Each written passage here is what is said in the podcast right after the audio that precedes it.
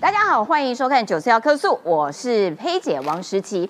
哎，我们看到这个侯友谊哦，他这两天他就利用假日的时候跑去进行他的总统大选的这些行程的工作啦，所以他就跑到南部，他说他是南部的伊娜。然后呢，嗯，可是问题就在于说，他好像每次一离开新北市，他的新北市好像就有一些状况出现。所以在六日假日的时候，哎，新北又发生枪响了，这是怎么回事？怎么变成这个枪战的温床？发在新北是不是这个庆忌之都要改地方？从台中迁到新北，很多网友都这样子在开玩笑哈。好，那今天另外还有两份新的民调出炉了，关于总统大选的。我们除了要带你看看这个目前主要候选人他们的民调支持度之外，也要看看嗯每一位候选人他们的这个弱点到底会是在哪边，都有深入的分析。另外，在全球的这个呃。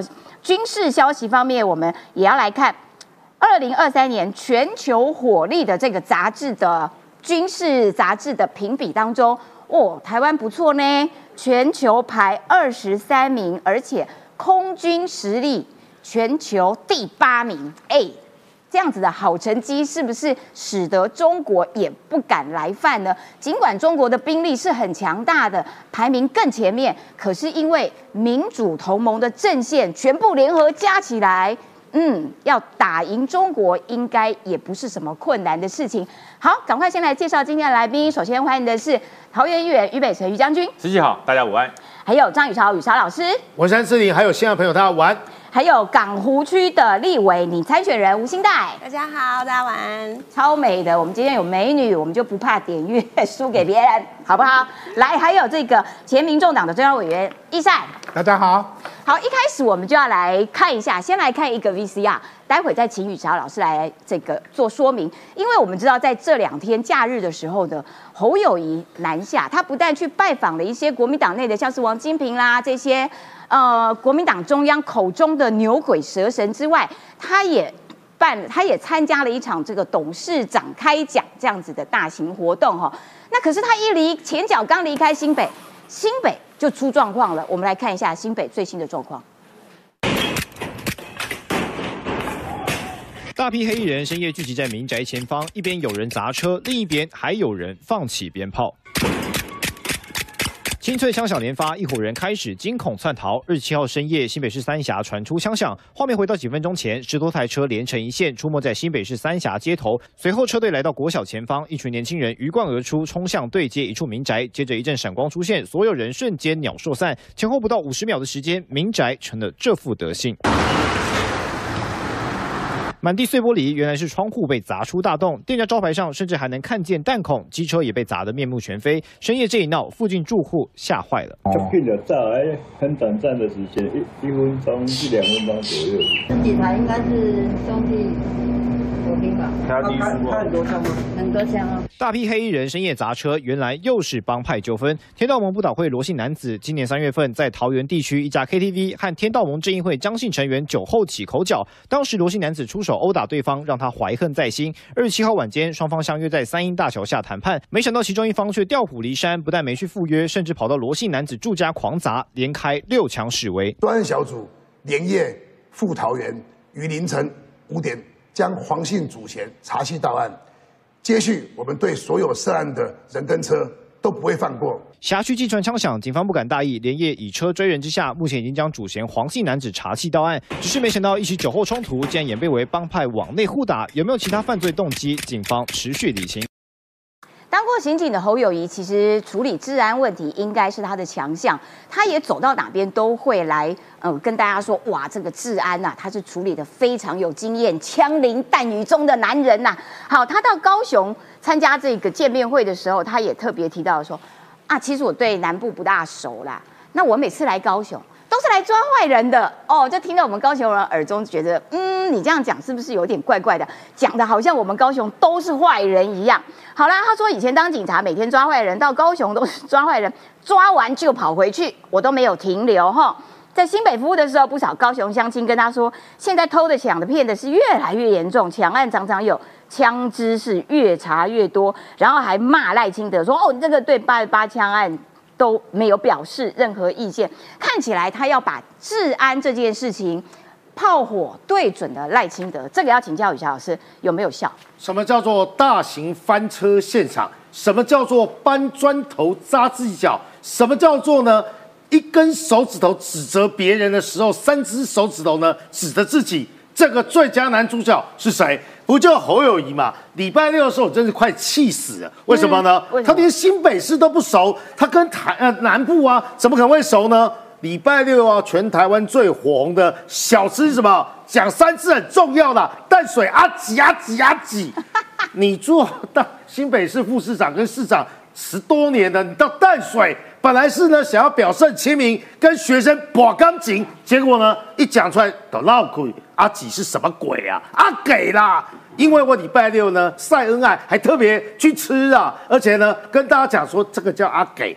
何伯文正式呢告诉大家说呢，他为什么要叫阿给？所以你会发现他连新北市都不熟，当然呢中南部他也不熟嘛。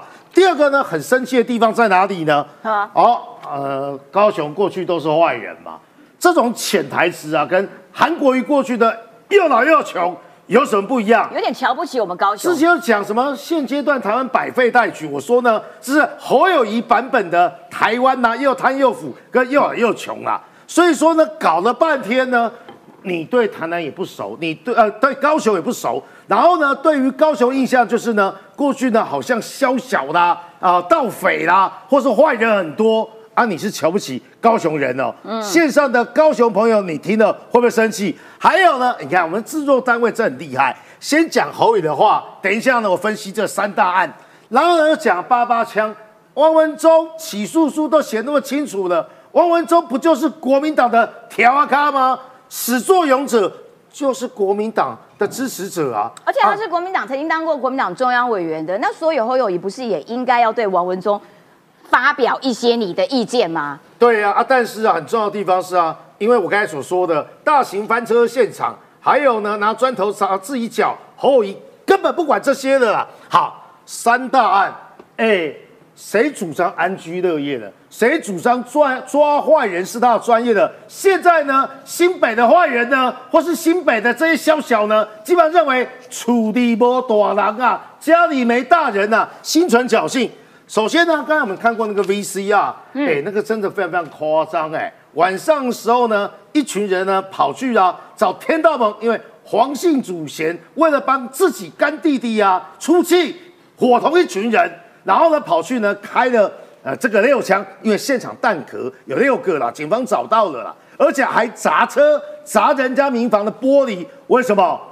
你跟我的干弟弟起喝酒起了口角，对我干弟弟不礼貌，我就要让你好看呐、这第一个、啊、开玩笑。现在刚才文山志林刚开场讲，经济之都本来是台中，现在啊开玩笑，从土城五十一枪一直到啊巴黎的，一直到最新的，为什么大家会觉得这件事情会发生在这里？是不是刚刚我所说的有种侥幸心理？欢景难耐的起丢被酸中痛啊，欢景难耐起丢给家直播啦。而且他知道我们市长假日都不在，没错啊，因为他跑去选举了嘛，所以说呢，你是不是这种侥幸心理？另外一个是什么？这很夸张。洪仁卫大哥，因为他是个台日混血，然后呢，小弟给他顶嘴，他就拔枪出来，想要开往地上开枪，然后给人家一个这个警告，结果不小心开枪啊，开到自己小弟的大腿啊，啊，最后呢还叫另外一个小弟来顶顶顶罪啊，大哥出事，小弟出来扛，为什么要发生这样的事情？最后啊，安居乐业强调是啊，社会安全防护网。结果呢，最近的新闻看了真的非常难过啦。简单来讲，呃，儿子五十六岁还是五十八岁，我忘了，照顾妈妈八十几岁啊，身心俱疲，最后呢选择轻生。然后呢，妈妈却没有人照顾啊，社会局不知道干嘛。结果在儿子轻生状况之下，妈妈也不知道。结果呢，在没有人照料他的状况之下，妈妈呢也离开了。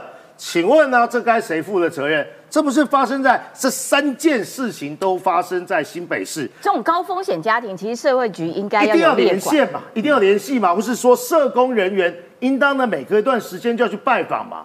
啊，恩恩案如此，啊，侯友谊现阶段面对这个，我是不知道叶仁之的，跟林金杰这些亲侯的议员要选立委的人，他们又该如何凹，又如何解释？最后我们来看这样的效应啊，就发生在民调之上。郑国会哦，今天呢公布一份民调，三个过半，三个过半或三个呢过半数的民意显什么呢？第一个，超过半数的民众不支持侯友谊绕跑去选总统。你看，百分之二十三，还有百分之三十不支持跟非常不支持的，因为呢你就是绕跑嘛。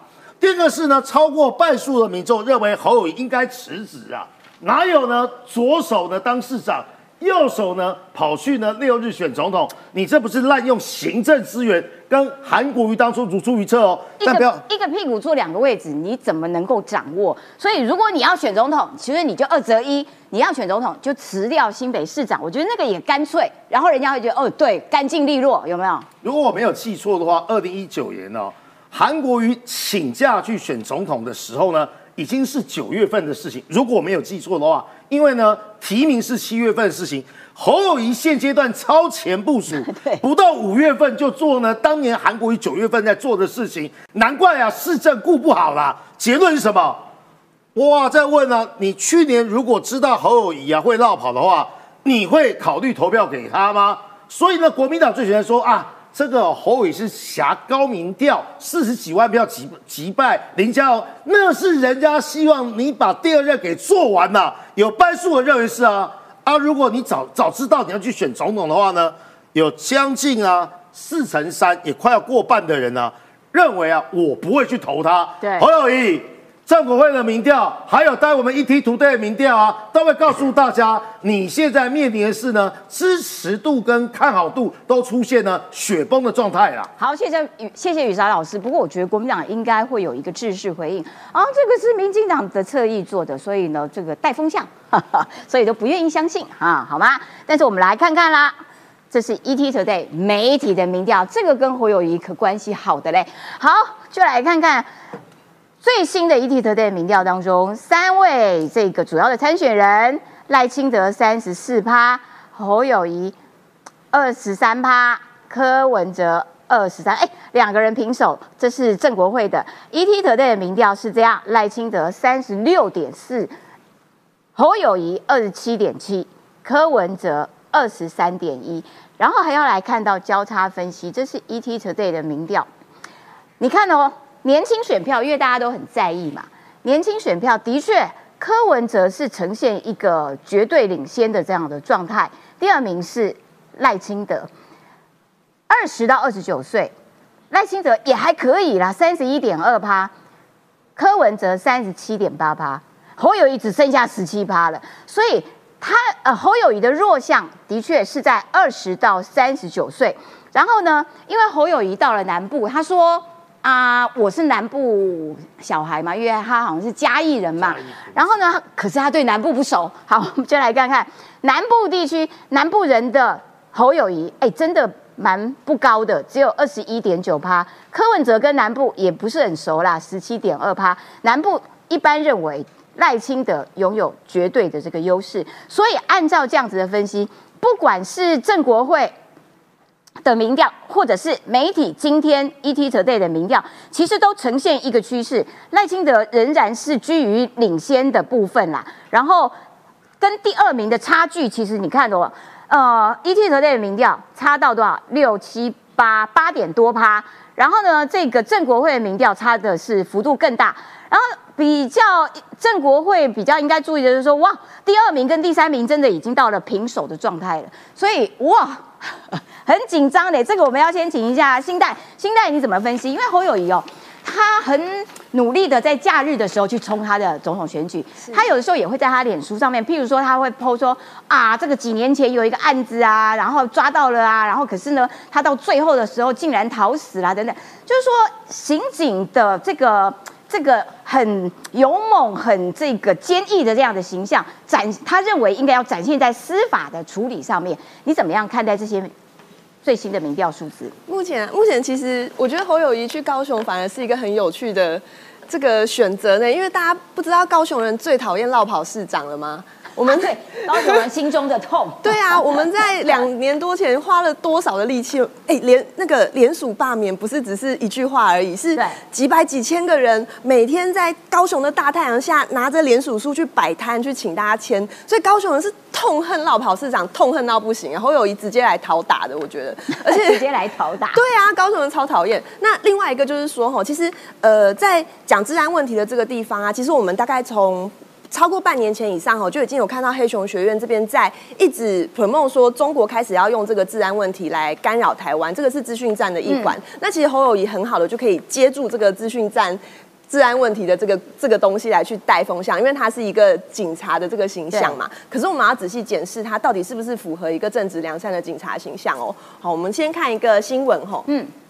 他这个侯友谊啊，他去被问到说，就是死刑犯的这个问题，他特别是在南下高雄的时候问说，会不会来处理现在的死刑犯问题？他说，该做的事不等待、不妥协，公平正义要有人做。他认为政府有责任把力量集中以解决治安问题。其实讲的超级笼统模糊的，你也不知道他到底要干嘛。可是解决死刑犯。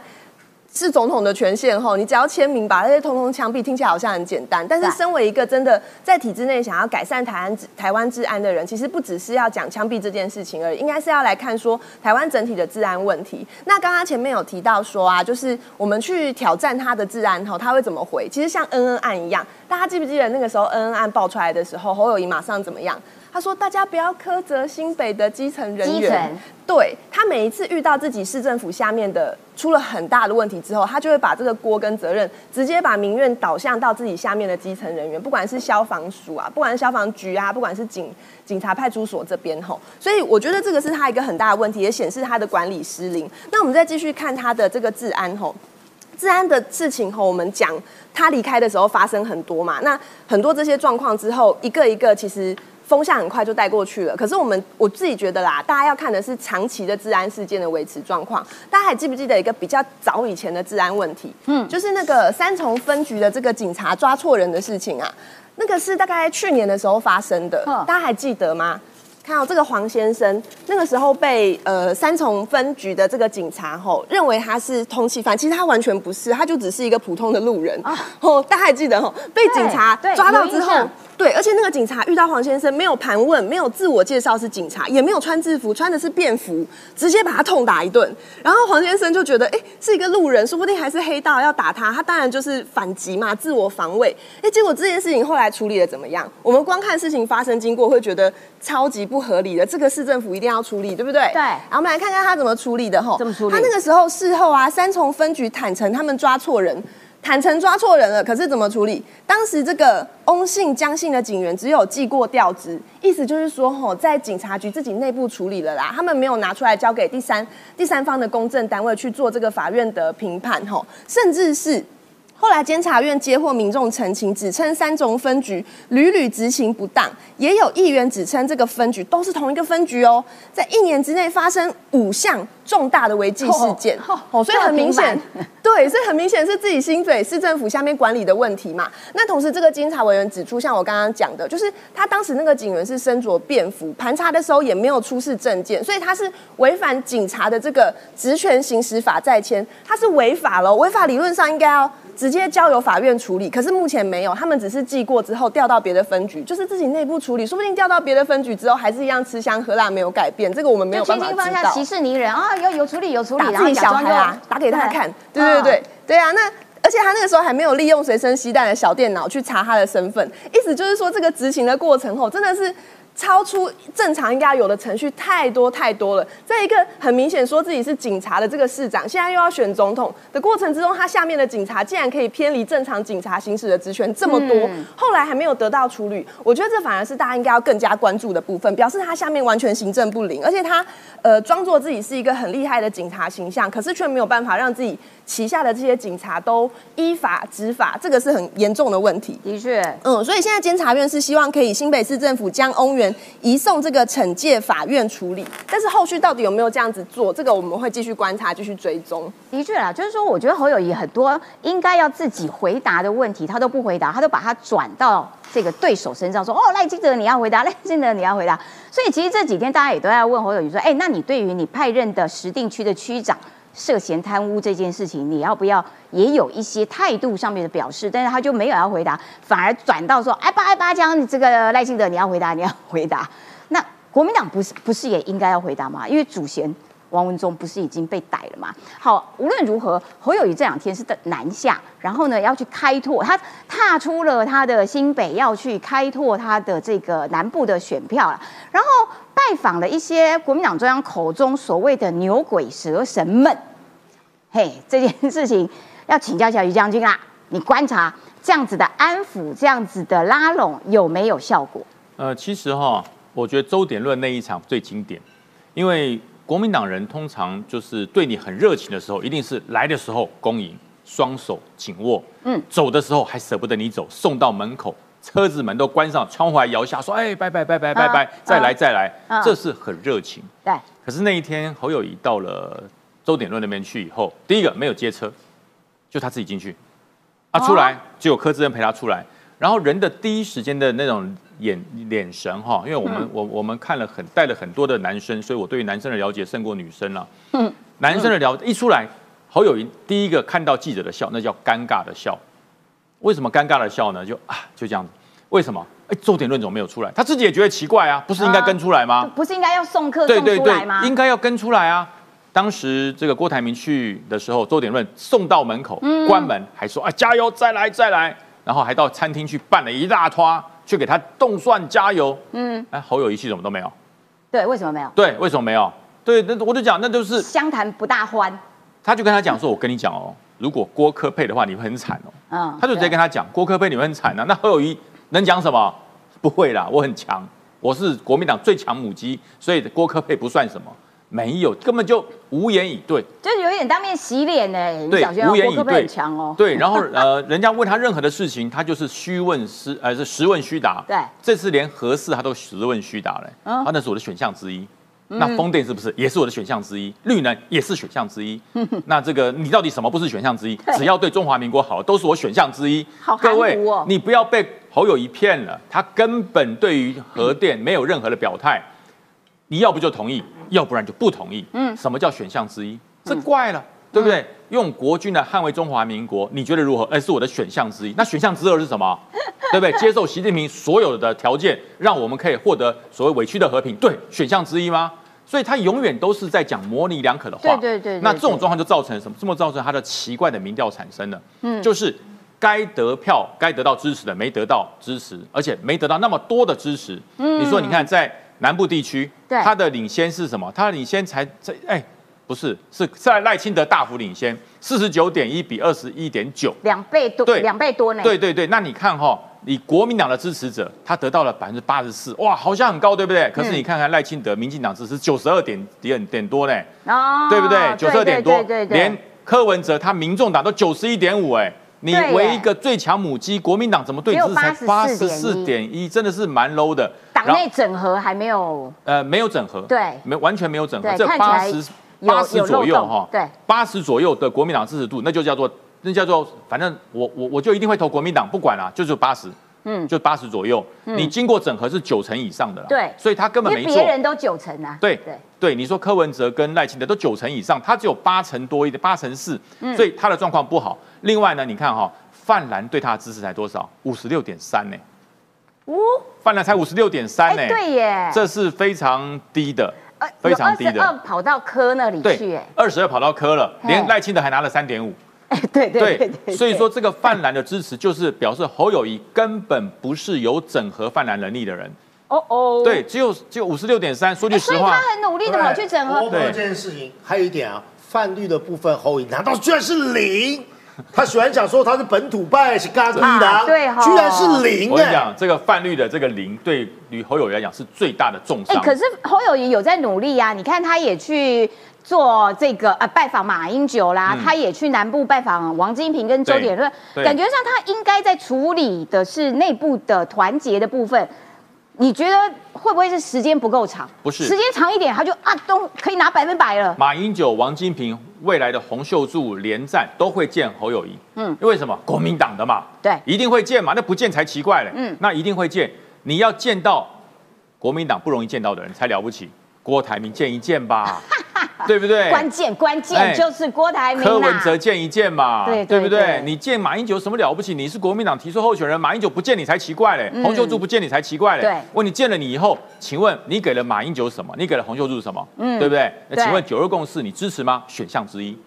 对，洪秀柱说，哎，这个一中同表，你觉得怎么样？那统统一绝对要表态，不能够哈模棱两可。对，选项之一。选项之一，什么都选都项做选项之一，他现在多了一块，除了呵呵豆仔鸡以外，他又多了一个选项之一。嗯，所以我觉得侯友谊现在他的民调哈很紧张，很紧绷。为什么？那你要谈形势，你要谈正义，我跟你谈正义，死刑犯他居然说什么？你知道？该做的事情我都会做，不会逃避。那到底是还是不是？哎呦，最讨厌这种讲话对不清不楚对的，。该做的事情不等待、不妥协，公平正义要人做，那就是赞同死刑喽。没有，我没有说我赞同，我是说该做的事就要做，这就叫做什么？你知道，这真的叫做哈。老鼠躲到洞里去，那尾巴还留在外面，你真的以为你躲起来了？躲不掉的啦！他就一直在做这种事情。就像他九二共识到底支不支持？他就说啊，我们支持和平、繁荣、安全。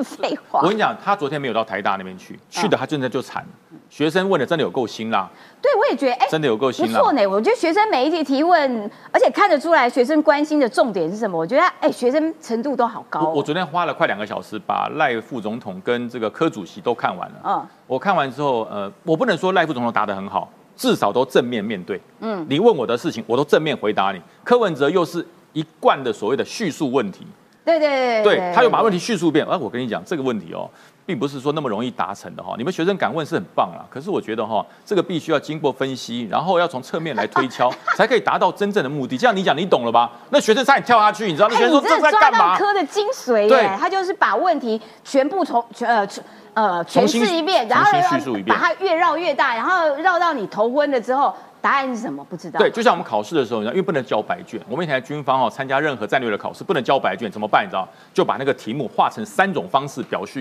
表述一遍，哎，那也有三十分啊。就是废话了。对，那你至少正面 正面回答嘛，到底要怎样嘛？所以我觉得柯文哲昨天是绕了半天，嗯，可是这些学生哈、呃，毕竟啦，我觉得还是蛮有民主素养的啦。嗯，听完之后满头问号，出去就到这个便利商店买一个冰的这个饮料喝一喝就算了。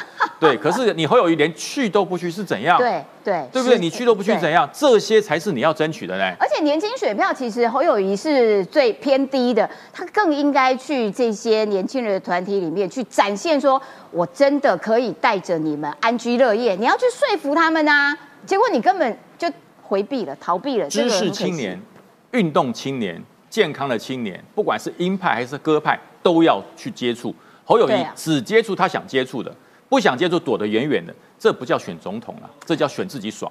要请易赛来分析这个民调啦。然后呢，呃，侯友谊其实他还有一个说法，他到高雄去之后呢，他就说：“我跟你讲，那个泸州的阿婆都有称赞我。” 就上一次呢，淡水阿妈给了这个朱立伦一些启示，有没有？这一次是泸州的阿婆称赞侯友谊哦，路平灯亮，水沟通。就是说，我觉得嗯很特别啦，很特别的一种称赞方法。好，我们要要来看的就是说，诶，请易山来分析这样子的民调，看起来一二三名好像诶排序都排的差不多，但是哈、这个如果是柯锅或者是侯锅配的话，其实那个民调的数字就会立刻加好几趴上去，耶。是，我要讲说，淡水阿妈当然不支持侯友谊啊，因为淡水阿 gay 变成阿吉，所以你连淡水的阿 gay 阿 阿给你都讲你都讲不清讲不对了了。淡水阿妈当然生气，她只好找泸州的阿婆啊，哦哦，吃阿婆面。嗯这个侯友谊最近三条线的，大家听他讲话也好，这个提出的政策或他做的事情，大家都三条线。但是他民调也有三条危险的线。我说的啊，侯友谊的民调三条线，第一条叫二十五趴啦。郑国会的民调跟东森民调云的民调最大的差别就是，呃，郑国会的民调侯友谊掉到二十三趴，嗯，啊、东森还在二十五趴以上，就对二十七趴。那二十五趴为什么是一个关键点？你看哦，只要侯友谊掉到二十五趴以下。柯文哲就追上来了。这份民调，郑国辉民调，侯友谊跟柯文哲是平手的。对，那东升民调侯友谊比较高，不要忘记了，他其实是有一些题前面的有一些题目啊，自然谁做的比较好？因为毕竟他警察嘛。哦也就是说，有一些东升的民调云是有一些引导题，引导大家去支持侯友谊，就引导过去的时候，他还在只有二十七趴，好，你就知道好他有多惨辛苦的引。导哦，终于二十七了，啊，所以东升民调云事实上有一些引导题在前面做这些引导，让侯友谊比较高一点，让他可以赢柯文哲多一些。但是郑国辉的民调是比较精准的，因为他没有引导题，也就是说他跟柯文哲现在是打成平手，打成平手就有一个是我说的二十五趴叫做母鸡压死小鸡线嘛。所有的国民党的立委提名人。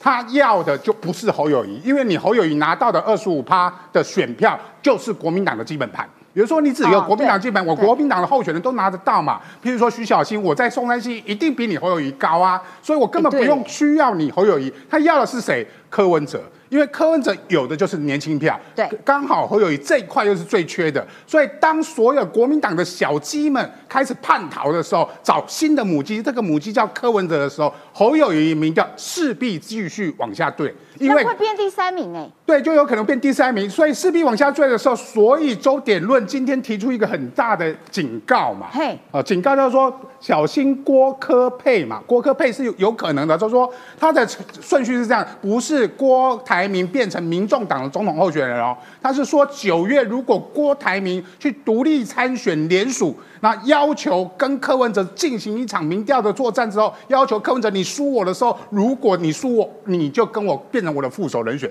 这个是有可能会发生的一个情势，因为这个情势，这个另外一篇报道哈，那个嗯报道提到一个人叫刘坤礼，是我的好哦兄弟。对对对对对对对，二零一四年，我们就叫做柯文哲的深咖啡集团为什么叫深咖啡集团？我啦，刘坤礼啦，吴坤玉啊，这三个人，因为我们常常在深咖啡喝咖啡聊是非，所以这三个人我就是我们常常在帮柯文哲想一些点子，想一些创意或者想一些谋略。这些这所谓的刘坤礼，其实在选呃柯文哲选举后，还出了一个。一本书叫《流浪狗团队》，因为柯文哲骂我们是流浪狗嘛，所以、哦所以他还出了一本书叫《流浪狗团队》，写柯文哲的那场选战，所以他跟柯文哲柯团队是有一些联系关系的。他在那场跟郭台铭的密会里面对，不要忘记了说相视恨晚，相见恨晚，相见恨晚。对郭台铭见到刘坤礼，哇，相见恨晚。以我对刘坤礼的了解，他一定提出郭台铭的四部曲。第一部曲叫做维持能量，不要忘记了，今天郭台铭发脸书了，他继续 keep 住他所谓的在年轻时世代的一个影响力，所以他要经营所谓的年轻人嘛，因为年轻人刚好是侯友谊最缺的那一块，刚好是柯文哲最强的那一块，他还用年轻选票这一块来跟柯文哲 PK。这个第一步叫做维持自己的能量，维持自己的能量，除了压制柯文哲跟压制侯友谊民调之外，他还可以让自己的声势继续维持在那边，那就期待侯侯友谊的第二条线，第二条线叫做二十趴。二十八叫什么线呢？叫做气候保科线嘛。气候保科就是说，如果你侯友谊掉到二十趴以下，已经快进了哦，现在二十三趴。如果侯友谊继续以你现在的说法，继续以你这样呵呵做仔起继续做下去的话，可能掉到二十趴以下，那个叫做气候保科线。国民党党内的基层一定会全部说，我为了不让赖清德当选，全部会移动到柯文哲，那就会滚动式的下滑，侯友谊就即将侯。有可能到二十八以下？如果他继续用他这样的做法跟说法继续往前走的话，你不要忘记他有三缺。第一个，他党内的协调能力很缺嘛，啊对对本土蓝、呃经济蓝、深蓝、知识蓝全部不挺他。好，经济蓝、知识蓝在郭台铭的手上，呃，本土蓝跟深蓝在韩国瑜的手上，这两个人他都没见到啊，真正有票的他见不到啊。真正所谓这下地方，人家因为国民党说一定要建一下，但是真正支持的是谁？基层都是支持这两个人嘛。嗯所以为什么刘家昌会喊出所谓的郭韩配嘛？对对对郭韩配的目的就是把国民党整合嘛。不要忘记他第三缺叫做年轻人嘛。所以郭台铭努力地去抢年轻人，就是为了维持自己的能量。啊如果七月你郭台侯友谊掉到第三条线，叫做换侯线。换侯线是十五趴，如果你持续下滑降到了十五趴，国民党的全代会难道真的不会换侯吗？我真的不相信这些小鸡们说我们让一个十五趴选总统，我们来选立委，结果全部一起垮，不可能的。大家都顾了自己的政治生命，一定会要求换侯。郭台铭在期待第一步叫做换候，如果换候不成，如果那时候他维持着这个门调，他第三步就是所谓的联署参选。如果你国民党不跟我合，我就去跟柯文哲，我联署独立参选，跟柯文哲合作。不要忘记了，柯文哲的零点零零零一趴，他跟王世坚赌只赌到九月，他为什么不赌到明年的一月十三号？他为什么只跟王世坚赌到九月？因为九月就是联署登记的日子。期期间就是九月，如果九月郭台铭真的联署登记独立参选的时候，柯文哲会不会放弃所谓的总统的位置？不要忘记了另外一份民调，郭柯这样，科的民调是二十七趴。哦，这里我不知道有没有，嗯，二十七趴在郑国辉的民调，郭科配是二十七趴，是足以挑战赖清德的三十四趴的。对对如果再加上你侯友谊已经掉到二十趴以下，气候保郭科，这是很有可能发生的。这时候我就可以挑战赖清德了。所以这个是刘坤礼我认识的好朋友，啊，他先呃之前在彰化的肉品市场做总经理。非常熟的朋友，他想出郭台铭的战略一定是这一套，这一套叫做我维持我的能量，最后徐图渐进。如果可以换头，不可以我独立参选，跟柯文哲合作，可我郭科配来挑战赖清德的大位。本来大家都一般觉得说，哎，其实国民党已经曾经有过这个呃很不光彩、很失败的经验，就是换柱嘛，所以应该不会失败的经验再重蹈覆辙吧？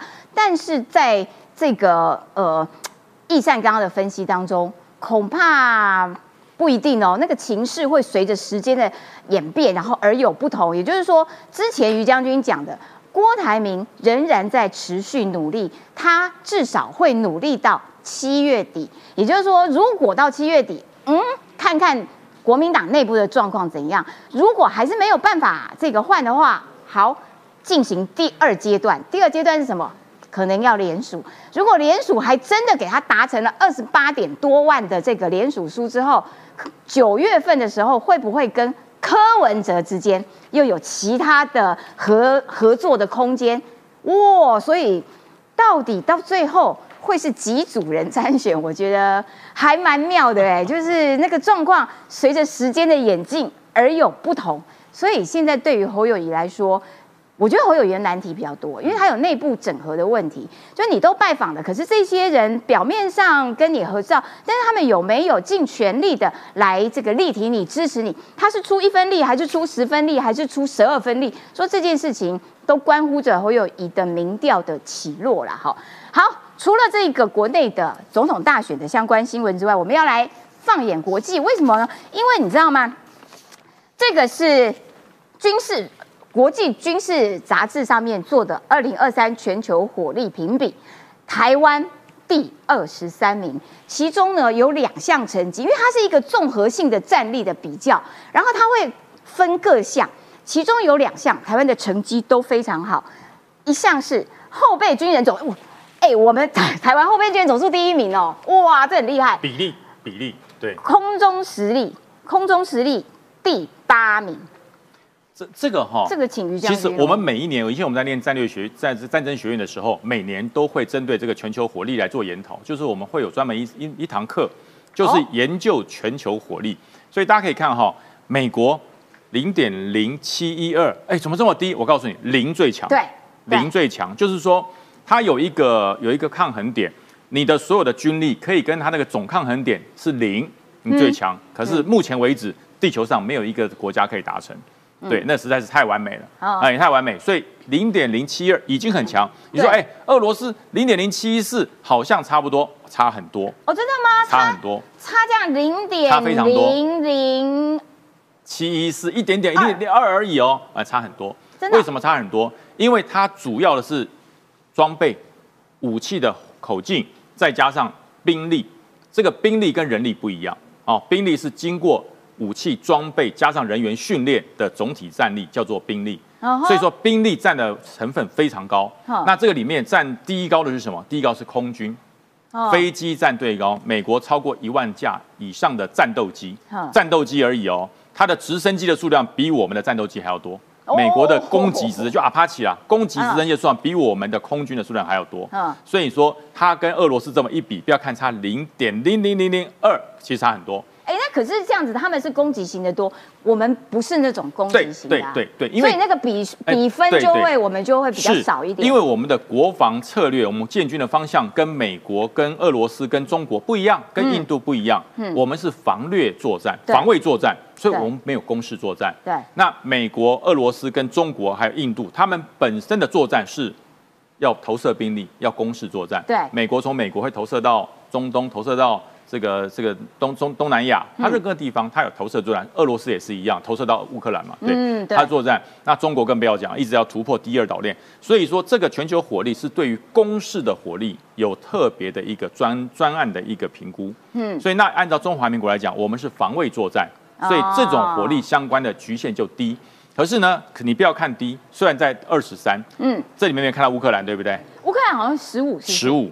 对。乌克兰本来在开战之前，他比我们还后面一名。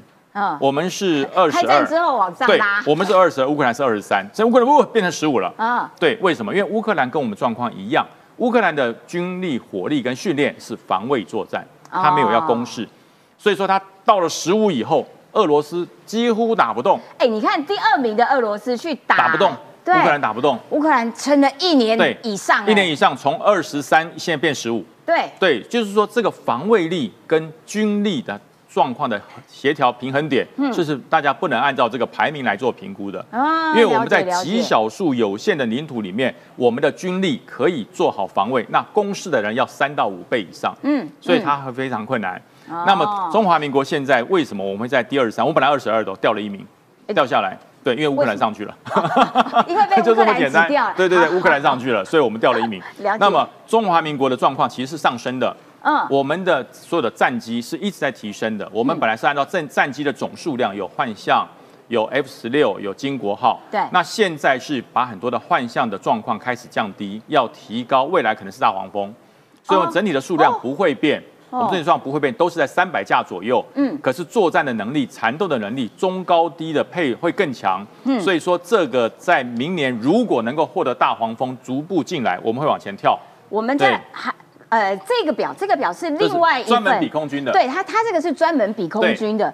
那所以你看，在专门比空军的部分呢，台湾第十第第十十名哎，对对对因为我们两百八十架它这个是比数量是不是？比数量、比火点、比这个机载飞弹，对，它是这样来比。那我们是目前来讲，我们没有完成提升到四点五代的 F 十六 V，所以我们是两百八十五，是在第十。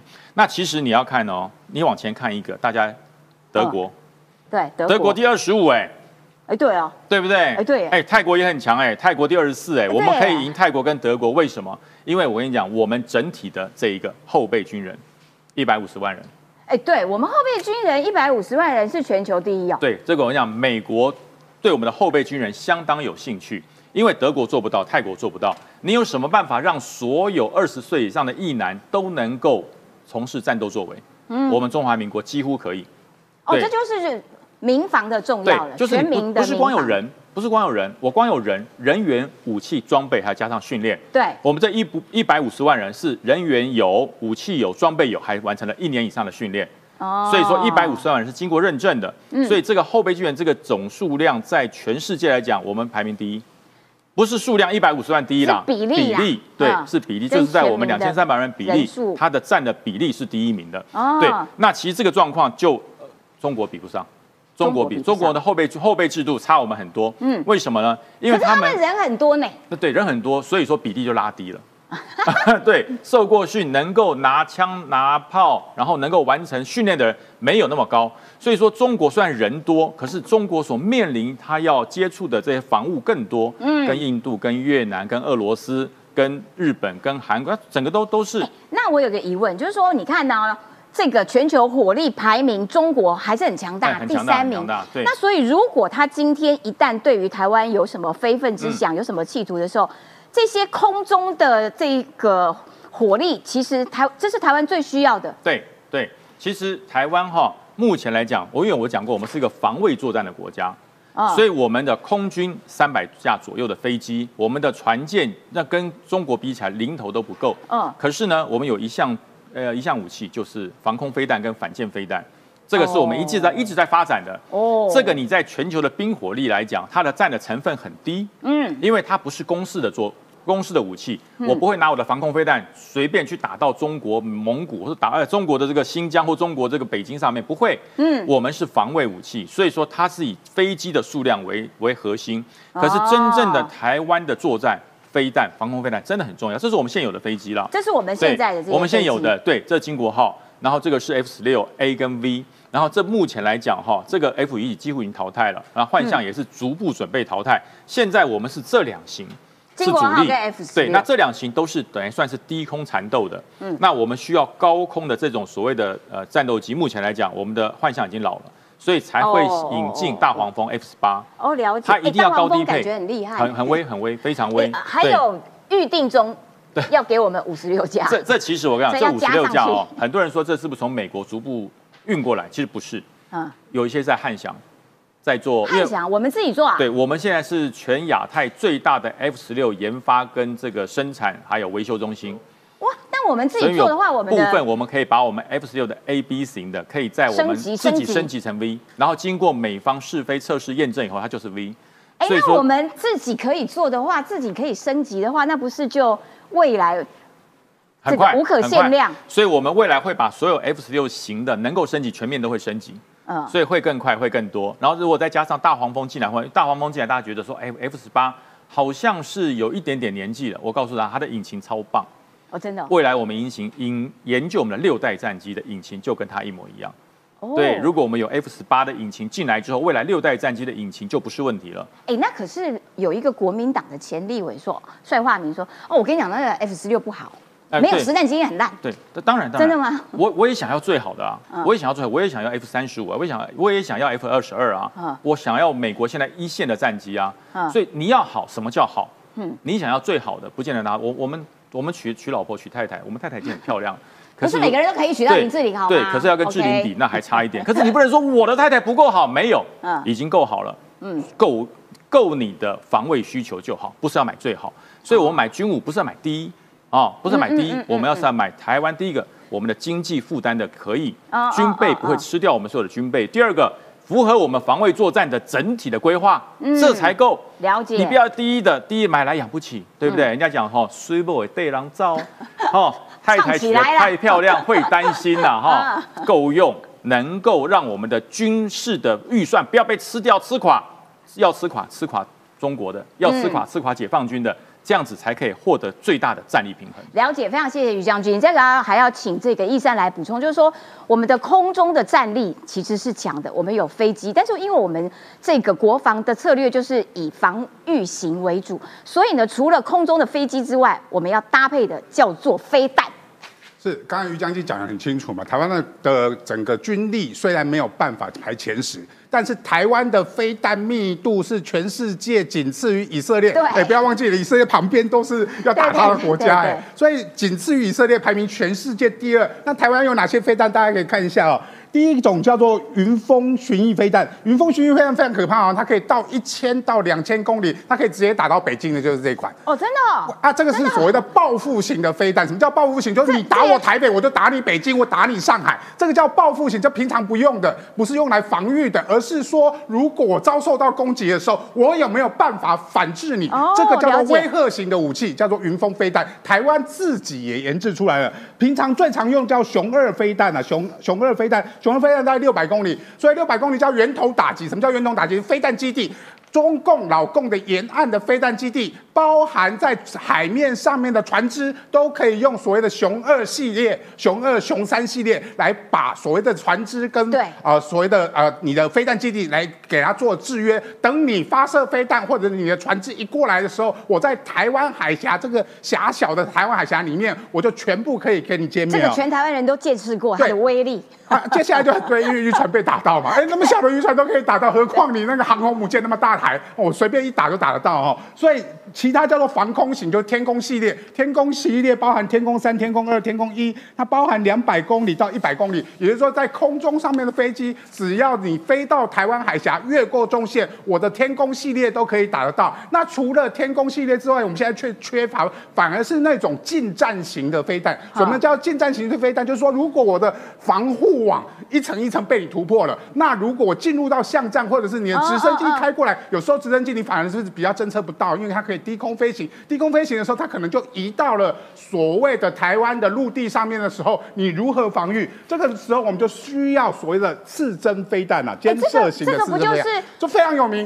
不不就是上个礼拜已经到货了吗？呃到货的所谓的监射型的刺针飞弹。那啊台湾的刺刺针飞弹为什么这一次进的是监射型？因为它有总总共有四型啊，有三脚架型、车载型跟所谓的空射型的监射刺针飞弹。那我们缺乏所谓的监射型，监射型的好处就是它的移动速度非常快，机动非常性强隐秘。我就是两个单兵，我就可以直接射你的直升机了，而且它而且于将军说过，那个好像才十五公斤，对非常轻。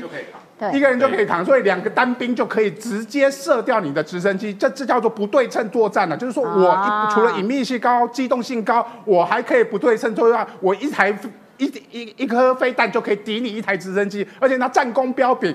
它在阿富汗战争里面哦，它击落了两百七十架的定义机，也就是说直升机啦，所有的直升机它就击落了两百七十架，用一颗飞弹抵你一颗一台直升机，哎，合理在哦这就是小划算划算，非常划算。所以我们为什么要监监呃来进这个刺针监测型的刺针飞弹？就是它有它对于所谓的近空，也就是说远距离，它可能没没没办法去处理，但是远距离的人。通常就是我们防空飞弹就对侦测得到。对，对反而是这种近距离，它可能贴海飞行的这种所谓的呃所谓的呃直升机你没办法侦测到的时候，它进到你的陆域或海域进空进海域的时候，你用刺针飞弹就可以目视直接击落。远的近的我们都有准备就对了。对，所以我们这个防空网，台湾的防空网已经从最远的可以直接打到你北京、上海，到最近的你如果进到我们陆域的时候，我们可以做一定程度的防卫。其实台湾相对来讲是非常安全的岛屿。了解补充一下哈，呃，大家可刚刚看很多网友在留言说，哎，我们的云峰啊，我们的熊山啊，都可以打到境外，怎么没有列入整个火力的这个嗯评比里面嗯？不能列入，为什么？不能列入。为什么因为只有傻瓜才把它列入，因为我们是守势作战国家，嗯我们是防卫作战国家哦，我们没有攻击别人的野心。所以把它列入之后，就变成我们是攻势国家，那那完全不一样。我们是守势作战。另外，我在讲这个刺针飞弹哦，嗯刺针飞弹，呃，四连发的叫复仇者，那个是装在悍马车上，然后两连发是陆战队在用，要用脚架的，嗯然后呃，空对空是阿帕奇在打，那那全世界只有我们的阿帕奇打过，全世界只有我们，哦，真的哦，对，只有我们阿帕奇打过。对，因为它很轻，装在阿帕奇那个小翅膀上面哈，嗯它可以自动射击，可以打空中的直升机，空对空，让阿帕奇具备空对空的作战能力嗯嗯嗯。这是只有台湾做过。第四，最后一种大满贯唯一缺一管就是监射型的型。那监射型的哈，大家说没有啊？我曾经看过有一个很强壮的人有背过复仇者飞弹在肩上，那是电影 《魔鬼大帝》。阿诺瓦·史辛格背过，那一般人绝对背不动。嗯我告诉你，那个东西要架到复仇者上，要用吊车吊，哦哎，要用吊车吊，所以电电影演的是假的。对，那个人扛不动啦，四连发你扛给我看，那个一百多公斤你扛给我看所以我们需。要的是轻轻便型的、十机动性高的。发射筒都不一样，它的发射筒是小小一管，那个那个复仇者这么大一个箱子，跟那个那个旅行箱乘以五还要大，然后是一那个太重了，所以我才讲只有。阿诺背得起来，只有阿诺背得起来。然后刺针飞弹，我要再次跟他讲，很多人说，哎呀，这种飞弹哈无关胜负，当然有关胜负。就我们陆军来讲，如果出现一架直升机，你叫我用步枪打，打不下来，可是用刺针飞弹，四点八公里一发就下来。好的，所以我们远的、近的，其实台湾的防防护网像是有一个隐形罩一样。接下来要请宇韶老师啦，就是说，你知道这两天哦，有疑似中国的电侦舰进入澎湖海域，然后被渔船看到说，哦，我们的国军海军其实都有在跟监它。然后国防部，我觉得国防部啊，真的要给他称赞。然后他现在反应的速度真的都比较快，他就直接公布说，中国的山东号航舰编队有通过台湾海峡。我们先讲澎湖这个部分哦，大家如果熟熟读历史的话，当初郑成功哦，这个打台湾的时候，中继站在哪里？他是从金门、厦门出发，然后呢，先呢拿下澎湖，把它作为攻台的中继站。同样的呢，那个施琅要呢帮清朝打台湾的时候呢，也是呢走同样的路径。所以在台湾海峡之中，最重要的战略点就是澎湖。澎湖对很多人来讲，除了军事之外，诶，花火节很美啊。对如果最近大家要去澎湖玩的话呢，刚好是花火节，而且海洋资源还有观光资源非常非常的丰富啊。那为什么呢？电侦船会进入到澎湖海域呢？有几个很重要的状况。第一个，战场经营，也就是要了解呢澎湖带当地的水文还有相关的状况。第一个很重要的。第二个是呢，如果将来有一天要宣称哦，台湾是中国的一部分，国际法，他要了解呢，除了战场经营的条件之外呢，澎湖下面的所谓的大陆架跟海澎相关的状况，修美不呢？所以说呢，哦为什么基于澎湖？澎湖对防卫台湾很重要。我举个最简单的例子啊，我们的天驱部队在秋冬的时候都会进入到澎湖。天驱部队搭载什么？就是最重要的，能够炸人家机场的万箭弹。所以呢，政治的、法律的、心理的。通通都有关系，这是解放军的电侦船出现在澎湖海域，但是呢，海军随时监控，这个叫什么？这叫欺门大户，这个也叫什么？这叫灰色作战。因为呢，电侦船基本上介于呢军舰跟船舰之间，这第一个。第二，哇，这个啊，我们国军很厉害，刚才实习说了，把它拍下来哦，这个不是国防部公布的照片。但是真的有拍下来啊，拍下来什么？从鹅銮鼻啊北上的时候，可是呢，老共这么重在哪里呢？台海内海化嘛，呃，他不是说已经没有海峡中线了吗？可是跟各位说，山东号航行的路径呢，它是熟了，为什么呢？中线以西呃，不，靠中线以西啊，以西，你有本事你就航行在中线以东，你靠澎湖那一边。易山刚才说的雄风飞弹，连渔船都打得中哦。这个算什么？目标这么大，对啊所以这叫什么？这叫自嗨呀、宣称呢内海是中国的，但是呢，它还是要避险。简单啊，不能完完全全走呢海峡中线以东。那你都知道呢，要靠西了。那我问大家，虽然解放军宣称没有海峡中线，但是在他心目中有没有那条线？有那跨过那条线呢，基本上知识体大，带起短条了。好，这是第一个跟大家分析了。第二个是呢，之前我们有说了啊，老共如果在印太地区开战的话，会陷入到四大战线、四面埋伏、对四面楚歌。可是呢，有两个地方他不太敢提，为什么呢？因为啊，正面战场如果是台海的话，那么呢，侧不能讲侧翼，侧面战场啊，就是呢南海跟东海。哎啊，各位啊，先讲南海的形势啊，因为最近有肩并肩嘛，然后呢，菲律宾呢又给呢美国四个新的居呃基地，再加上越南呢跟中国因为西沙群岛关系不是很很友好，所以中国在南海有很多岛礁。比如说像楚碧礁啦、美济礁啊，都有盖盖机场，对不对？中国对肩并肩气得要死，对，啊但是美国的航母啊，或者是菲律宾这些空军第一季在巴拉望岛的，很容易就能够切断它的补给。所以我有说了，我们的太平岛基本上运不远很远。可是呢，现阶段呢，中国在这些南海岛礁的处境呢，是非常非常艰辛的，所以他不敢提。本来也说南海是自己的内海嘛，啊，东海呢，东海有那条孔道叫做呢宫古海峡，可是呢，台日联防的关系呢，哎，考一下现在朋友还记得吗？美国在冲绳最大的基地有两个，大家都知道，一个叫加手纳嘛，另外一个叫什么普天间哦。这两个基地再加上西南诸岛所部署的呃这种呢反舰跟防空飞弹呢，又把它锁住了，所以这个地方他不敢提，因为呢有人说这是中国最软弱的部分，哦。就是说解放军呢他只敢去故意叫嚣哦这个印度啦哦啊，或者是说呢想欺负台湾，吓唬人的啦。可是，在台海上面跟下面的东海跟黄黄海，简单讲，印太成员乌克斯或是啊跨的四方安全对话的国家，早就做好区域联防了。最后是什么？哎，难得宇桥老师要太小抄啊！美国为什么要成立第七军种？因为解放军有两个正式编制的这个所谓的不是网军哦，是解放军的网军部队，编号六一三九八啊，人家以为是股股票代号，还有六一四八六，目的呢基本上就是反制中国的网军。第六军种是太空军，第七军种呢就是网军啊。没错，所以现代战争网络极为重要。我刚看到有人有蛮多，有好几位真的是感谢你的 donate，而且都指明支持吴兴代，所以 要请兴代来补充一下，就是说，刚刚我们看到就是说，中国一旦对台湾有什么样的企图的时候，他不但要四线开战，恐怕要六线开战，然后再加上我们之前谈到的军力上面的评比，我们的民主同盟。第一名美国，然后还有很多其他国家都是民主同盟阵线，所以中国真的，你判断中国吓唬人的成分比较大吧？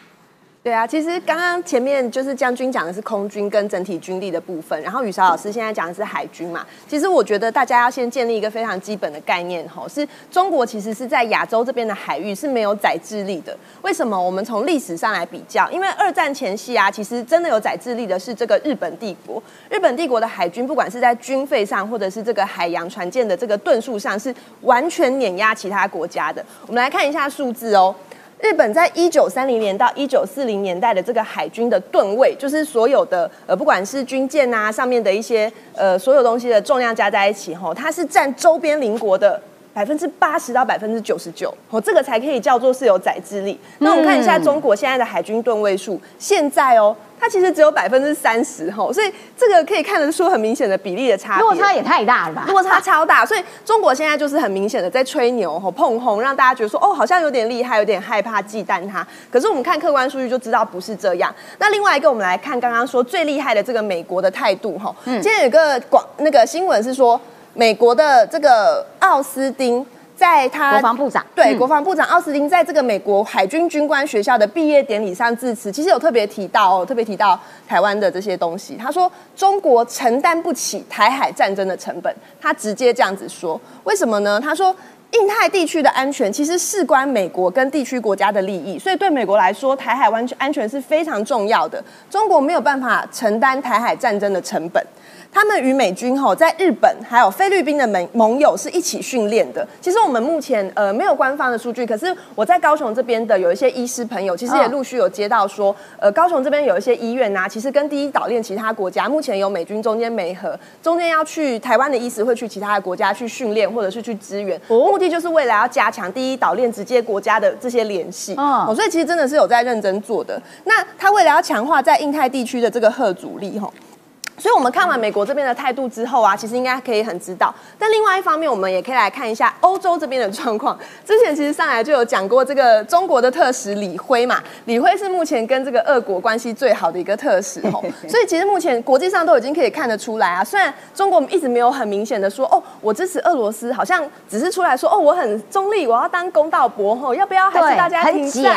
对，很假，就很相怨，说哦，要不要大家停战？不然就是让这个呃乌克兰的领地给俄罗斯一小块啊，这样会不会就比较好啊？No no no！全国全世界的国家都已经知道中国就是站在俄罗斯这一边了。对，你看哦，他说中国虽然充当和事佬，却持续和俄罗斯深化战略的伙伴关系。其他欧洲国家都已经看得出来了。那李辉就是这个中国的特使，也已经向欧洲的五个国家传达了明确的讯息。美国在欧洲的盟友，他直接跟这些欧洲人、欧洲的国家说，美国在欧洲的盟友应该要有自主性，不要听美国的。吼，你们应该要督促立刻停火，让俄罗斯管理。现在占领的这些乌克兰国土，哎，他就是假装叫你投降，你割让割让，对啊，这样就递给他就好了，就是委屈的和平嘛。有没有跟我们台湾自己国内很多人讲法是很像的？所以备战是没有办法止战的，一定要好好的备战，而且要跟想要侵略我们的国家说，你敢来打，我们就打回去，一定会让你很惨。我等下讲一下会不会很惨吼？那欧洲各国的政府先前都有表示啊，他们认为中国不断的反对国际社会军援乌克兰，抵御俄军侵略，而且他又从来没有要求俄罗斯撤军吼。其实大家都看得出来，中国所提的这个乌克兰和平计划，以及他对俄罗斯的拥抱，显示说北京在这场冲突中不是中立的。大家都看得出来，中国不是中立的，而是站在莫斯科的这一边，他们是站在俄罗斯这一边没错，对。然后每次都还要假装啊，这个我们要呃呃促两边和谈，没错，鬼扯淡，很恶心。然后全世界都已经知道中国恶心了，连我这一次去日内瓦的 WHA 游行吼，其实可以感觉得出来，其他国家的人对中国已经是有反感的喽。